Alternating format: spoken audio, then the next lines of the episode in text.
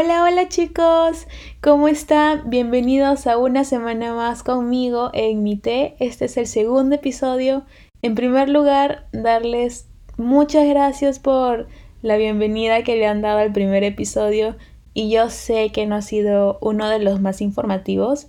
En realidad era para que me conocieran, supieran qué soy, qué es lo que hago, lo que espero, algunas anécdotas para que no sientan que soy una desconocida, sino en cambio una amiga, alguien con la que quieren salir, con la que quieren saber más sobre su vida.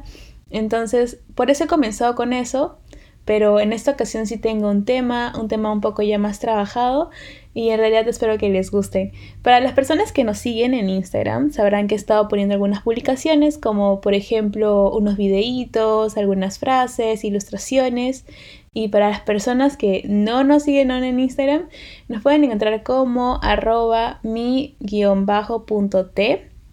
Voy a seguir poniendo más publicaciones, en realidad me gusta mucho hacer ilustraciones y por ahí poner algunas citas que me encantan. Entonces, cualquier cosa por ahí, además si es que en algún momento voy a hacer una entrevista más adelante, obviamente, voy a mencionarlo también, o si es que vamos a tener un, horario, porque aún no he fijado los horarios, pero más adelante lo vamos a hacer. Entonces, cualquier cosa, si es que desean también sentir que esto es un poco más dinámico, porque también haré encuestas, todo será por ahí. Bueno, ahora vamos a comenzar con el tema de hoy. Y es que les quiero hablar de un tema muy interesante que cuando escuché de él, como que me, me impresionó mucho. Así que vamos a comenzar primero hablando de lo que es la actuación. Y ustedes me dirán, bueno, la actuación no tiene nada de mágico en realidad de eso. Pero es que siento que es muy interesante. Yo para comenzar hablando de ese tema preferí buscar en internet qué es la definición, cuál es la definición de actuación. Bueno, actuación, cuando lo busqué así, lo primero que me salió fue que en realidad es la manera de comportarse o de proceder de una persona. Pero normalmente no ligamos eso con la actuación, normalmente lo ligamos con el teatro, con el cine. Entonces, cuando busqué otra vez, me salió otro resultado que era un poquito más a lo que yo estaba buscando, ¿no? Trabajo realizado por un actor o actriz representando un personaje en una obra teatral o cinematográfica. Y dije, bueno, eso está perfecto, ya que se ajustaba un poco más a lo que yo estaba relacionada con el significado, ¿no? Personalmente yo amo mucho la actuación. En realidad he tenido la oportunidad de ir a algunas presentaciones y no puedo negar que me he sentido maravillada y me encantaría que si es que alguno de ustedes nunca ha ido, le den una oportunidad, de realidad es muy bonito. Hay un montón de tipos, puedes ver desde romance hasta dramático, hay unos que son para niños, puedes ir en familia, es muy chévere. Y no solamente ahí se da la actuación, sino también en el cine, el cine es maravilloso. ¿No les pasa a veces que están viendo una serie X o una, una película y sienten tanto odio por el enemigo o la persona que está eh, haciendo cosas malas y es que actúan tan bien que sientes que la persona en realidad es así. Se implanta en tu cabeza que esa es la personalidad de la persona, pero en realidad el actor, la actriz puede ser un amor y tú no lo sabes. Entonces, en realidad es todo un arte. Yo me acuerdo que en el colegio tuvimos la suerte, yo y mi salón, de tener una profesora de arte de teatro muy buena, porque me acuerdo que en el colegio separábamos cada bimestre por un tipo de arte. Entonces, el primer bimestre veíamos, por ejemplo, solamente música. Y el segundo bimestre veíamos solamente pintura. Y el tercer bimestre solo actuación. Bueno, entonces en uno de esos bimestres nos tocó con esta profesora que era tan buena en lo que hacía que a veces te quedabas maravillado en cómo es que demostraba lo que estaba escrito en un papel, en un personaje tan complejo. Y siento que todo eso lleva tiempo, lleva tiempo, no es como que todo el mundo lo pueda hacer. Yo, por ejemplo, siento que me río mucho cuando actúo, por lo menos la última vez que intenté hacerlo, me reía demasiado, no podía eh, quedarme seria, o si es que ese era el caso, no podía no podía demostrar las emociones que querían demostrar en el personaje. Entonces, ¿a qué quiero llegar después de hablarles de todo esto? Después de darles la definición, después de hablar del teatro, de mis experiencias, de qué es lo que yo opino. Y es que, bueno, les tengo que contar algo que tal vez para muchas personas sea algo impresionante y es que todos, absolutamente todos sabemos actuar. Todos sabemos actuar y algunos me dirán, oye, pero eso es imposible. ¿Cómo es que todos podemos actuar? Tú mismo acabas de decir que es pésima actuando. Pero es que me refiero a otra manera de actuar. Actuamos frente a la sociedad.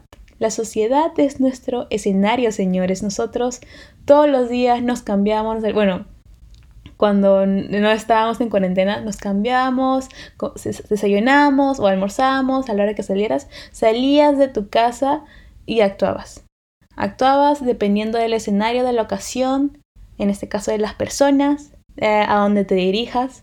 Y es que es algo muy interesante porque todo lo que estoy ahora diciendo no me lo estoy sacando de la manga. Todo esto es una teoría realizada por un sociólogo del cual voy a estar hablando hoy y en realidad espero que sea tan entretenido para ustedes como lo fue para mí investigar un poco más. Así que les daré algunos, algunas cosas generales, ya si ustedes quieren empaparse más del tema, saber más, eh, si es que tiene alguna otra teoría, quién fue él, todo lo que hizo, pueden ya buscarlo por su cuenta. Este sociólogo se llama Guffman y él desarrolla la teoría dramatúrgica, la cual es a la que me estoy refiriendo, en el libro La presentación de la persona en la vida cotidiana. Ya cualquier cosa ustedes pueden buscarlo también por su cuenta. En realidad es un tema muy interesante. Hay algunos videos en español, aunque en realidad no, no ayudan mucho. Siento que son videos un poco básicos. Y si desean pueden buscarlo también en inglés. Ahí hay mejores presentaciones. Aunque en realidad es un tema por el cual preferiría que lo aborden de, en la lectura. Es un muy buen libro. Y ahora vamos a comenzar eh, desde el inicio. Porque es que este sociólogo dice que todos somos actores. Bueno, en realidad se podrían llamar máscaras. Ah, él comienza explicando que las personas, o sea, nosotros, mostramos diferentes máscaras a los demás en papeles de actuación, controlando y especificando cómo nos apreciamos. Eh, pareciera que siempre nos preocupáramos con cómo nos encontramos y tratáramos de establecer nosotros mismos la mejor luz, o sea, cómo nos ve la otra persona. Claro que todo esto depende, depende mucho de con quién estemos hablando. Obviamente no vas a intentar verte bien frente a alguien que no te agrada, pero digamos que es la primera impresión.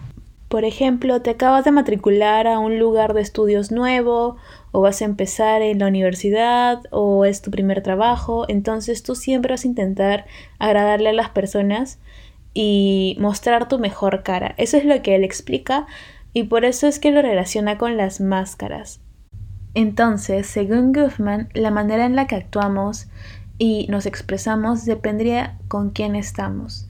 Es por eso que después, cuando sin querer se nos juntan dos grupos de personas que son de diferentes círculos sociales, por ejemplo, uno es del trabajo mientras otro es del colegio o uno es de la universidad y otros son de amigos de la iglesia. Entonces son diferentes eh, grupos que en realidad obviamente no va a ser la misma manera en la que te comportes que en la otra. Tal vez en uno eres más fiestero, más bullero, en el otro eres más tranquilo y respetuoso, pero eso no significa que no seas tú. Entonces estoy segura que a más de una persona que me está escuchando le ha pasado que se le juntan dos amigos de diferentes grupos y en realidad no sabes qué rol tomar, no sabes si ser la misma persona que eres durante la universidad que cuando eras durante el colegio o durante el trabajo que durante en un instituto, entonces todo va a ir cambiando.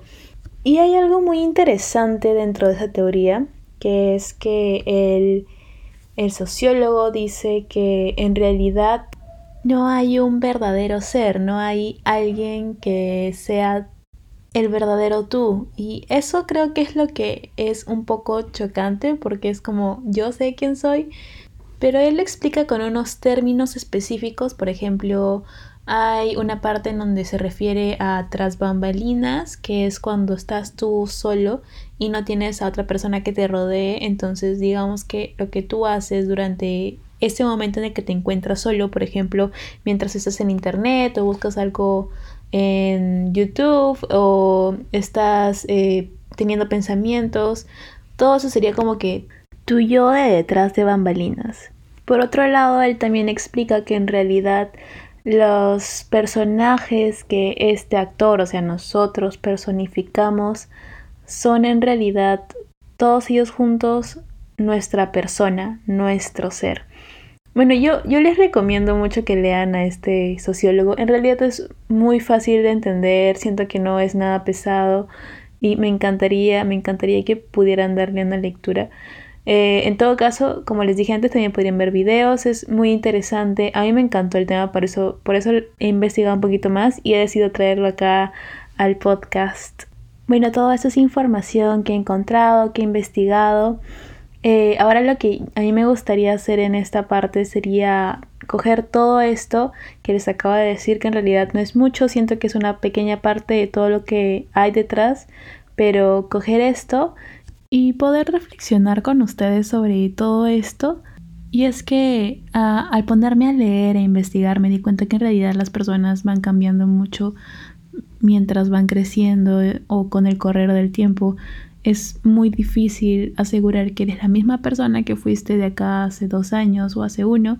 Yo siento que he cambiado demasiado con el correr del tiempo y estoy segura que hay más personas que sienten lo mismo y más que todo ahora que tenemos más tiempo para estar solos podemos reflexionar y conocernos más. Yo siento que conocernos es uno de los regalos más bonitos que nos podemos hacer a nosotros mismos porque siento que es uno de los pasos más importantes para poder llegar a quererte, a querer quién eres. Con el pasar del tiempo también uno va cambiando, como les había dicho. Entonces yo, por ejemplo, antes tenía el hábito de no querer manchar para nada los libros que tenía no me gustaba hacerlo, no me gustaba verlos rayados o doblados o quiñados, cualquier cosa que haga ver que alguien lo ha utilizado. Tengo mis libros que he leído completamente intactos, pero ahora siento la necesidad de dejar una marca, de dejar algo que diga yo lo acabo de leer, yo estuve aquí, esto es mío.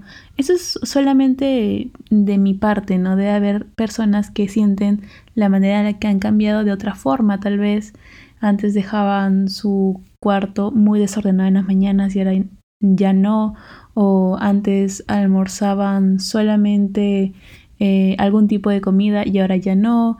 Entonces son cosas que te puedes dar cuenta, muy chiquitas, pero te puedes dar cuenta que has cambiado y eso no está mal, eso es parte de crecer. Por ejemplo, lo bueno de, mi hábito, que ha sido ahora ir escribiendo en los libros que tengo, es que puedes ver cómo he cambiado, es una evolución que se ha ido registrando. Pero no solamente me pasa a mí, hay mucha gente que se da cuenta de su evolución, pero se registra de otra manera. De igual forma hay personas que no se dan cuenta que han cambiado, que piensan que siguen siendo las mismas de hace dos años, de hace tres o desde que están en primaria y dicen, no he cambiado, soy un plato sin condimentos especiales, no tengo fórmula secreta, pero no es que haya una fórmula secreta, es como en la película de Kung Fu Panda, la fórmula secreta eres tú. Tú eres la única persona que puede hacer el cambio, la única persona que puede hacer las cosas diferente. Y aunque suene muy cursi y un poco eh, repetitivo, la única persona que puede hacer que cambies para bien eres tú. A mí me ha pasado que me he puesto muy triste, tan triste que he llegado a sentir que me perdía. Pero lo bueno de todo eso de perderse entre comillas es que después te puedes volver a conocer y es como empezar desde cero, poder volver a conocerte y saber quién eres y encontrarte es muy bonito poder entender cómo era la vida antes de sentirse de esa manera. Siento que eso es muy terapéutico. Además, algo que va cambiando conforme vas creciendo y creo que es algo más notorio es, por ejemplo, la percepción que tienes de lo que te rodea. Por ejemplo, la percepción que tenías antes de lo que era Navidad. Navidad era una fecha muy contenta para ti porque te iban a dar regalos, ibas a ver a tus primos, ibas a irte un montón, pero tal vez ahora sigue siendo algo bonito, pero no es eh, lo mismo que antes, no te emociona tanto como antes. O por ejemplo, a mí me ha pasado que la percepción que tenía de mis padres fue cambiando mucho cuando fui creciendo. Cuando era pequeña sentía que mis papás podían resolver todos los problemas del mundo, los veía como unos superhéroes, que si me pasaba algo me ponían a ayudar y que iban a hacer lo que tengan que hacer para poder resolverlo, o si es que estaba mal y yo me iba a quejar con ellos o a decirles que algo me molestaba, iban a solucionarlo sea como sea, pero conforme uno va creciendo se da cuenta que sus padres no pueden resolver todos tus problemas y eso no está mal, en realidad es es lo que pasa en la vida real. Todos los días hay cosas que tú no vas a poder arreglar. A mí me encantaría, por ejemplo, poder cambiar el mundo y que todos los gatos de las calles tengan una casa o que todos los perros en las calles tengan también un hogar, que sean felices o que no haya niños abandonados. Son cosas que no podemos cambiar y obviamente a la edad de 5 o 4 años no lo sabemos y creemos que nuestros padres, por ejemplo, pueden arreglarnos cualquier problema cuando no es cierto. Pero luego me pongo a pensar en eso, en ese pensamiento y me doy cuenta que es solamente la inocencia, la inocencia de creer que el mundo es tan sencillo, que las cosas se pueden resolver tan fácil. Hay cosas que en realidad se pueden resolver muy fácilmente, tan solo hablando o intentando encontrar una solución, pero siempre van a haber otras que son más complicadas o más complejas. Además de esto, del cambio que tenemos sobre la perspectiva de lo que nos rodea, también comenzamos a generar la sensación del yo, percibir que eres una persona, percibirte como individuo. Siento que ahí es cuando las personas comienzan a comportarse con propiedad, porque cuando uno es pequeño no piensa en realidad lo que hace. No sé si alguna vez han escuchado esto de los niños son muy crueles y es porque son personas chiquitas que no piensan lo que hacen, lo que dicen, o bien repiten o no piensan en el sentimiento de las demás, pero conforme uno va creciendo comienza a generar empatía y sus propios pensamientos, por eso dejan de repetir las cosas y comienzan a preguntarse, cuestionarse si es que lo que van a decir o no está bien. Y ahí es cuando comenzamos a crear nuestras propias opiniones. Por ejemplo, no sé si les ha pasado que ustedes tienen diferente opinión a la de sus padres, por ejemplo, a sus padres les puede encantar los perros, les puede fascinar, pero por alguna razón a ti no te agradan tanto como a los gatos. Entonces, ese es un pequeño ejemplo de lo que pasaría en algunas en algunas casas, también en la mía, por ejemplo, mi madre tiene una opinión sobre algo y yo tengo una opinión distinta a la de ella, y eso no está mal. En realidad, cuando las dos partes respetan la posición de cada uno se hace mucho más fácil la convivencia. Yo por mi parte no me hago problema que una persona piense diferente a mí, mientras no me haga nada malo o me intente atacar solo por pensar de manera distinta. Bueno chicos, estamos llegando ya al final del programa. Espero que les haya gustado mucho. En realidad he intentado resumir algunos temas que quería tocar aquí con ustedes. Espero les gusten. Por favor, vayan a seguir al Instagram y cualquier cosa me van comentando ahí. Muchas gracias por estar conmigo una semana más.